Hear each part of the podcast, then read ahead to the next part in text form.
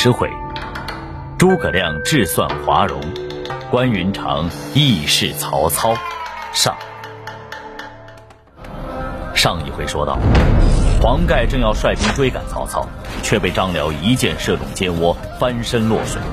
此时，赤壁江面之上，大火翻滚，烧彻天地。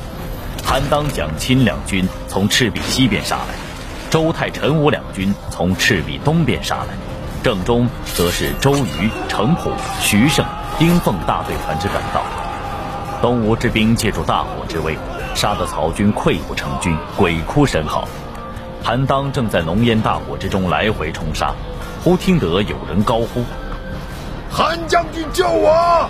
韩将军救我！”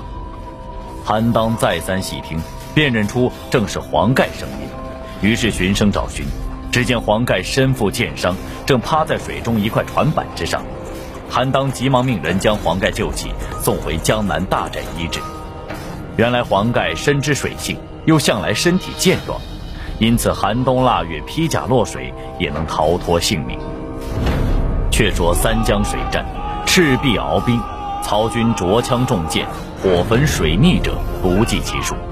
后人有诗曰：“魏吴争斗决雌雄，赤壁楼船